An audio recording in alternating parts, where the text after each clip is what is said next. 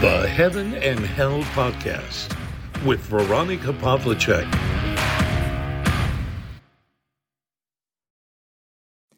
Hallo, ich begrüße euch zu einer weiteren Ausgabe des Heaven and Hell Podcast. Heute, nach einer sehr heißen Wetterphase, durchaus passend, möchte ich mit euch über die Wüste sprechen.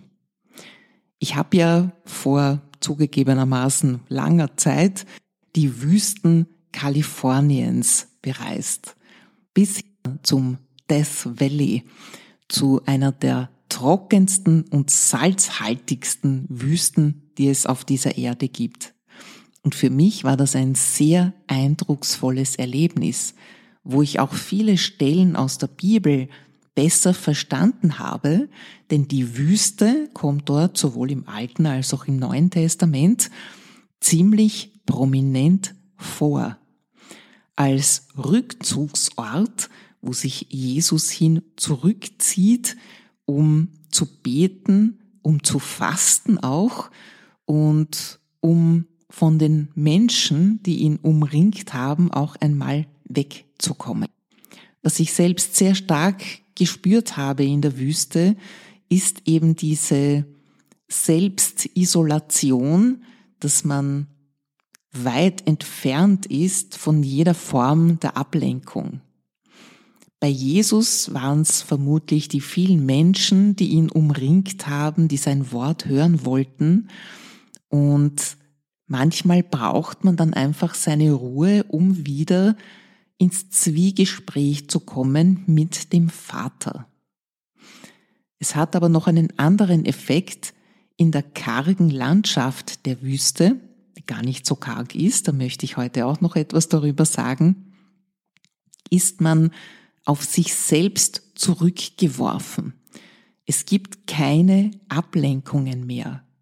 Und in dieser Atmosphäre des auf sich selbst zurückgeworfen Seins, da kommt auch die Versuchung.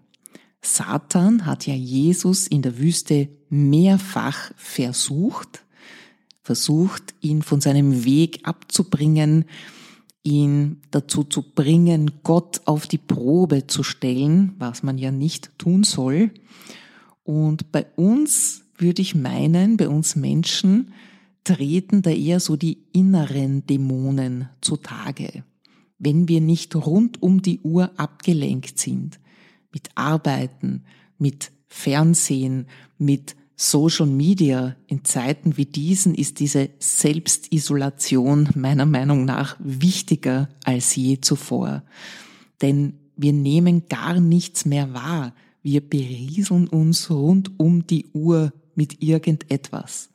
Fahr heute mal in der U-Bahn, in der Straßenbahn, im Zug vielleicht für eine längere Zeit.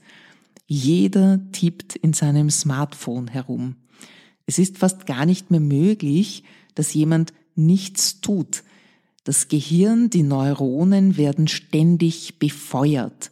Und das hat zur Folge, dass wir eigentlich verlernt haben, zur Ruhe zu kommen. Das beginnt schon von klein auf aber ich möchte da auch nicht sagen, das ist nur die Jugend. Ich sehe durchaus Menschen jeden Alters, die das tun.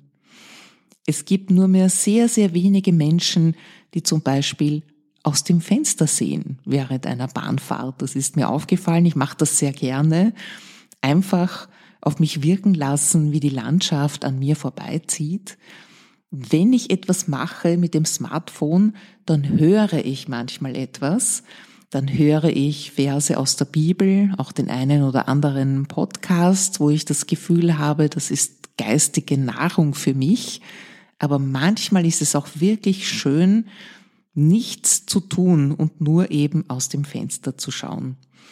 Ganz wenige Menschen haben ein Buch in der Hand. Ja, selbst die Zeitung ist selten geworden. Und deswegen ist es wirklich gut, sich einmal von all diesen Quellen der Unterhaltung, der Information wegzubekommen. In der Wüste hatte ich genau dieses Gefühl, diese wundervollen Sonnenauf- und Untergänge, aber auch die Extreme. Die Wahrnehmung wird dort sehr gefordert. Es ist sehr, sehr kalt in der Nacht, brütend heiß tagsüber und ja, da kommt man einfach ins Spüren. Da kann man sich selbst nicht mehr betäuben mit irgendwelchen Medienkonsum oder vielleicht auch mit Substanzen, wie sie auch viele von uns tun, einfach um nichts spüren zu müssen, weil das Spüren ist ja auch nicht immer angenehm. Ich fand das hochinteressant, auch diese Extreme der Wüste zu spüren. Und ja, die Dämonen, die tauchen auf. Man kommt ins Nachdenken, wenn man so in der Wüste sich aufhält. Und ja, so ging es auch Jesus. Er hat der Versuchung widerstanden. Er ist auch wieder aus der Wüste zurückgekommen. Nach 40 Tagen, nach 40 Tagen Fasten. Eine extreme Erfahrung, die einen aber wieder auf den geraden Weg zurückführt. 40 Tage habe ich noch nicht gefastet, kürzere Zeiträume, aber auch da hatte ich das Gefühl, dass diese Vernebelung des Gehirns völlig verschwindet. Dass es nicht nur für den Körper gut ist, sondern auch für den Geist, dass wir uns einmal leer machen und reinigen von allem, was heutzutage so auf uns einströmt. Dann haben wir auch die Kraft, den Versuchungen der Welt zu widerstehen. Das heißt jetzt nicht, dass du keine Medien mehr konsumieren darfst. Ich tue das auch. Ich war ja lange Jahre journalistisch tätig. Ich bin von Natur aus daran interessiert, was sich in der Welt abspielt. Aber es hilft schon dabei, es sich bewusst zu machen, wie viele Stunden man Medien konsumiert, ob es auch wirklich notwendig ist, ob man sich nicht kurz informieren kann und sich dann wieder anderen Dingen zuwenden. Ich gehe viel in die Natur hinaus, auch hier im Umkreis bei mir. Es muss ja nicht immer die Wüste sein als Extrembeispiel, sondern einfach dieser Timeout, dass ich sage, ich lege jetzt alle Geräte weg und gehe einfach hinaus, weil es schön ist und bewundere Gottes Schöpfung, die Wiesenblumen, die, die Ähren auf den Feldern, die jetzt schon fast reif sind und beobachte die Vögel, höre ihrem Gesang zu und das bringt einen auch weg von diesem permanenten Stress, denn diese ständige Beschäftigung der Synapsen, das vergessen ja viele, das verursacht unglaublichen Stress, denn ja, es verursacht auch ständige Belohnung. Deswegen ist ja das so ein Suchtverhalten. Jedes Like, jede Reaktion, jedes Video, das wir uns anschauen, macht ja etwas mit unserem Gehirn und wir sind eben soziale Wesen und wir lieben Feedback. Wir wollen gerne etwas zurückbekommen. Wenn wir ein Foto posten und es gefällt vielen Menschen, dann freut uns das. Und das erzeugt ein Glückshormon und von dem wollen wir dann immer mehr und mehr und mehr haben.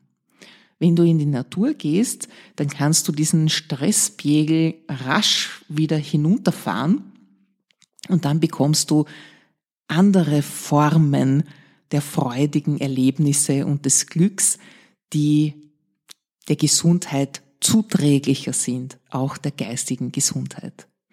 Ja, etwas wollte ich noch sagen. Die Kargheit, die Selbstisolation, der Ort, wo die Dämonen auftauchen, die Versuchungen Satans, das ist die sprichwörtliche Wüste in der Bibel. Die biologische Wüste, ich habe ja vor Urzeiten auch einmal Biologie studiert, nicht abgeschlossen, aber immer noch sehr interessiert. Die biologische Wahrheit ist, dass die Wüste überhaupt nicht karg und leer ist, sondern ein hochspezialisierter Lebensraum. Im Death Valley habe ich Salzseen gesehen, hm, Salzteiche möchte ich fast sagen, eher kleine Gewässer mit einem extrem hohen Salzgehalt und trotzdem gibt es dort eine Fischart, die dort existieren kann. Und das ist eine perfekte ökologische Nische, eine extreme Anpassung. Oder wenn man sich die Pflanzen ansieht in der Wüste, die Kakteen, die ja keine Blätter haben, um die Wasserverdunstung zu minimieren. Sie können in diesem extremen Klima leben. Und sie blühen so wunderschön. Auch das habe ich gesehen in verschiedenen Wüsten. Diese Kaktusblüte, dass man sich gar nicht vorstellen kann, dass in so einer kargen Landschaft etwas so wunderbar gedeihen kann. Es gibt auch viele Vögel, Kolibriartige, die wieder von diesen Kaktusblüten leben. Und so gibt es einen ökologischen Kreislauf, der höchst spezialisiert ist.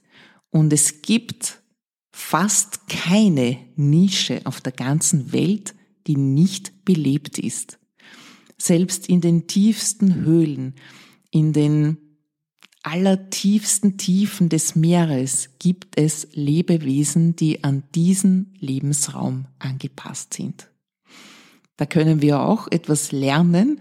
Die Anpassung ist sehr, sehr wichtig, aber vor allem auch das auf dich schauen und dich herausnehmen aus allem, damit du wieder in Kontakt mit Gott treten kannst und auch wirklich verstehen kannst, was er von dir möchte.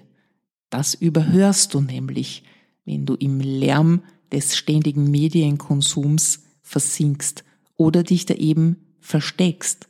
Das ist ja auch noch eine Möglichkeit, dass wir uns ja ständig beschäftigt halten, wenn ich an die vielen Menschen mit dem ständigen ja, Betätigung des Smartphones denke, dann werde ich den Verdacht nicht los, dass sie eigentlich gar nicht zur Ruhe kommen wollen, weil sie möglicherweise etwas hören würden, was sie gar nicht so gerne hören wollen. Und wenn du die Gelegenheit hast, einmal in eine Wüste zu reisen, dann, ja, wäre ich sehr darauf gespannt, wie du das erlebst, ob das für dich auch so ein einschneidendes und bleibendes Erlebnis ist wie für mich.